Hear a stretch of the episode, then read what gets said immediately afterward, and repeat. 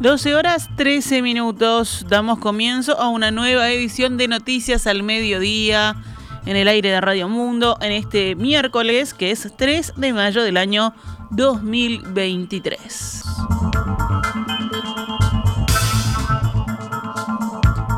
La Cámara de Senadores aprobó hoy la interpelación de dos ministros por la sequía y su afectación a la provisión de agua potable. Los ministros convocados son el de Ambiente, Robert Bouvier, y la de Salud Pública, Karina Rando. También será convocado el directorio de OCE. El llamado a sala, solicitado por la bancada del Frente Amplio y manifestado en la noche de ayer a Beatriz Argimón, fue una moción presentada por el senador Frente Amplista Enrique Rubio, quien será del miembro interpelante. Padecemos los uruguayos una situación de sequía, ha dado lugar a una situación relativamente crítica en cuanto a la provisión y a la disponibilidad en materia de agua potable para la región metropolitana, comentó.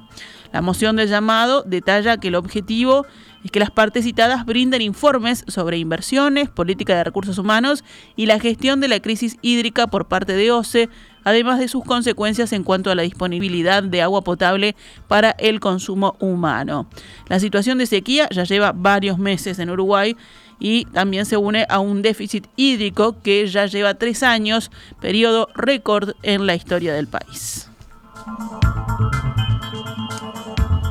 El gobierno decretó una emergencia sanitaria nacional por la situación y OCE prohibió el uso de agua para fines no prioritarios en varias partes del país ante la escasez de agua. Además, a fines de abril, el ente estatal comenzó a aumentar la salinidad para evitar el desabastecimiento, medida que mantendrá hasta el final de este mes de mayo. El plenario de la Cámara de Senadores también está reunido para dar la sanción definitiva del proyecto de ley de corresponsabilidad en la crianza, también conocido como detenencia compartida. El proyecto fue aprobado con modificaciones en la Cámara de Diputados, por lo que vuelve al Senado para que culmine el proceso parlamentario. Los senadores no tienen más posibilidades de modificar el proyecto. En la sesión de hoy tienen solo dos opciones, o lo aprueban o lo rechazan. La mayoría, que conforman los partidos de la coalición de gobierno, se apresta a votar el proyecto para darle así sanción definitiva y enviarlo al Poder Ejecutivo para su promulgación. Por su parte, el Frente Amplio ya se ha manifestado en contra a lo largo de todo el debate parlamentario y hoy volverá a expresar esta posición.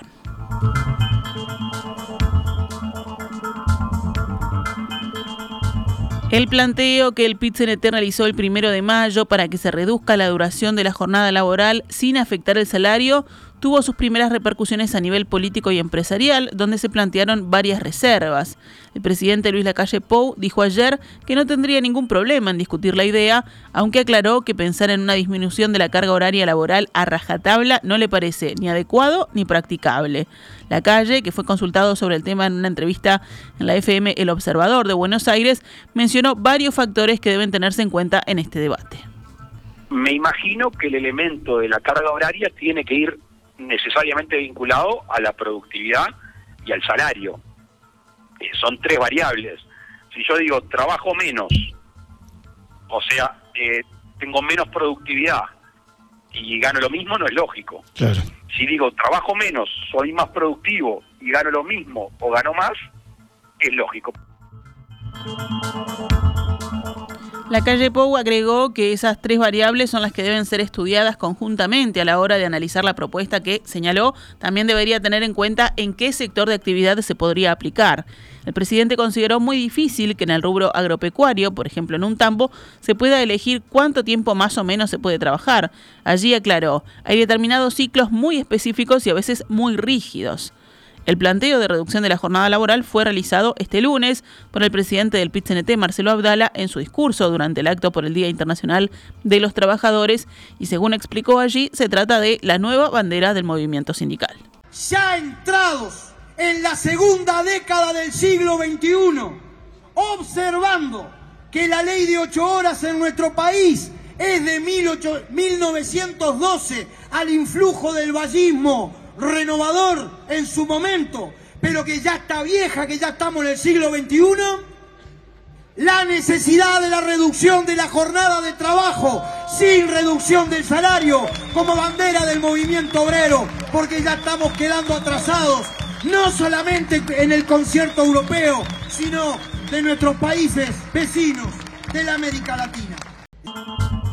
Diego O'Neill, presidente de la Confederación de Cámaras Empresariales, respondió que en términos generales no lo ven viable y que el sector productivo no resistiría una medida de este tipo. En rueda de prensa, O'Neill cuestionó la idea tal como fue presentada. Cada sector de actividad eh, negocia en forma individual, la, Confederación no participa de los consejos de salarios, nosotros lo miramos eh, más en un poco más alejados.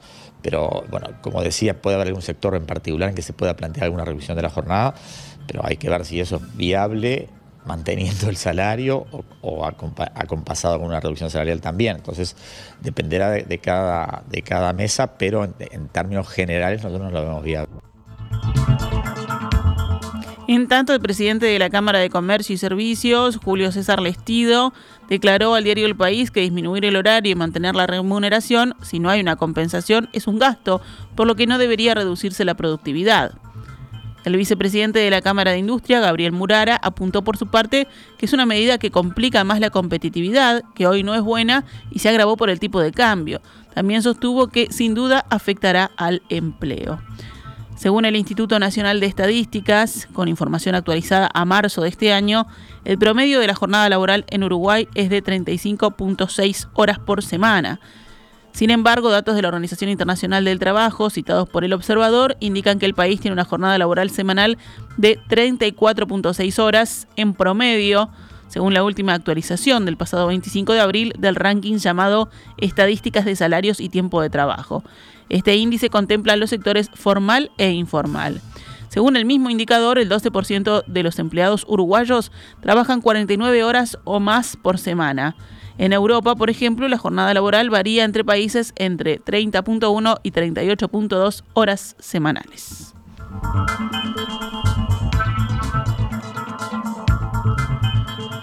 A tres días del inicio de la etapa digital del censo 2023, ya han completado por esa vía el formulario 101.254 hogares en todo el país. Se trata de cerca del 8% del total nacional. Según la información difundida ayer por el Instituto Nacional de Estadística, la vía digital ha tenido una mejor respuesta en el sur del país. Los departamentos que más han completado el cuestionario son Montevideo, Canelones, Maldonado y Colonia. Del otro lado se registra una menor incidencia en 33, Artigas, Cerro Largo y Rivera.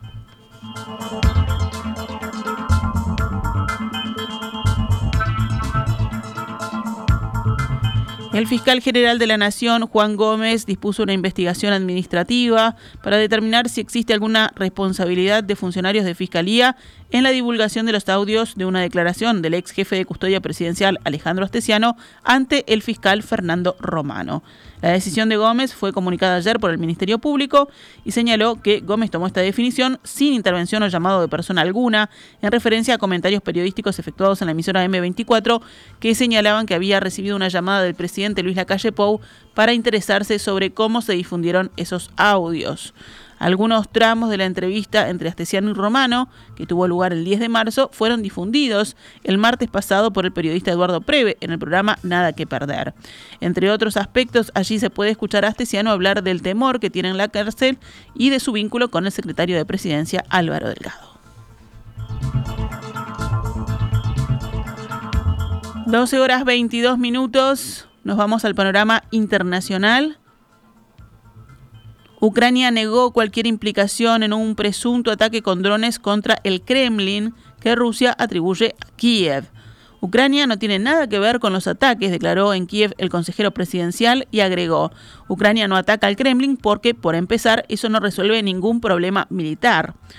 Rusia aseguró que había derribado dos drones ucranianos dirigidos contra el Kremlin en el centro de Moscú en un intento de asesinar al presidente Vladimir Putin a pocos días del gran desfile militar del 9 de mayo que conmemora la victoria de las tropas soviéticas contra la Alemania nazi. Esas informaciones presentadas por Rusia tienen que ser consideradas únicamente como un intento para preparar un contexto que pueda servir de excusa a un ataque terrorista a gran escala en Ucrania. Eso fue lo que dijo el consejero del presidente ucraniano. Un ataque contra el Kremlin incitaría a Rusia a acciones todavía más radicales contra nuestra población civil, agregó.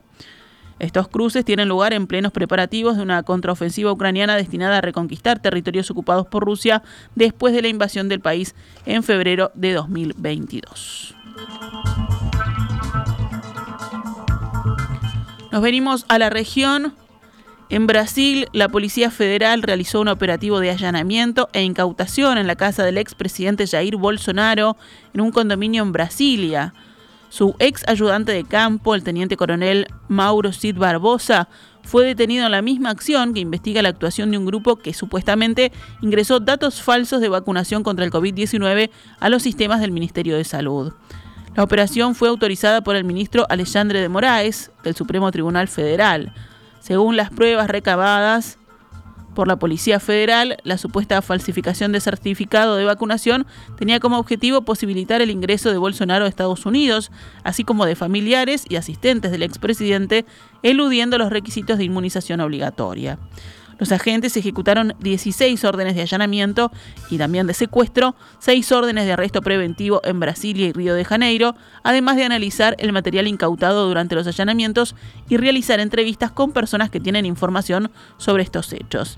El expresidente brasileño Jair Bolsonaro confirmó que la policía allanó su casa en Brasilia y confiscó su celular. Además, negó las acusaciones en su contra y acusó a las autoridades de fabricar un caso. Nos vamos a la información deportiva. Liverpool logró sumar un punto al cierre de la primera rueda del Grupo E de la Copa Libertadores tras su empate 2 a 2 frente a Argentinos Juniors en el Estadio Centenario. Los negriazules siguen últimos en su grupo, aunque con chances de al menos lograr su pasaje a la Copa Sudamericana. Argentinos encabeza la tabla con 7 puntos, Corinthians e Independiente del Valle tienen 3 y Liverpool una unidad. Nacional buscará hoy en Porto Alegre mantenerse como líder del Grupo B de la Copa Libertadores en su visita a Internacional ante casi 50.000 personas. El partido se disputará en el estadio Beira Río desde las 19 horas. Y al cierre de la primera rueda de la fase de grupos de la Copa Sudamericana, Danubio logró un empate 1 a 1 ante Huracán en Buenos Aires y mantuvo el segundo puesto en la tabla. Jugadas tres fechas del grupo B, Huracán está primero con cuatro puntos. Danubio también tiene cuatro puntos, pero con una menor diferencia de goles. En un grupo muy parejo, Emelec y Guaraní tienen tres puntos. Esta es Radio Mundo 1170 AM. ¡Viva la radio!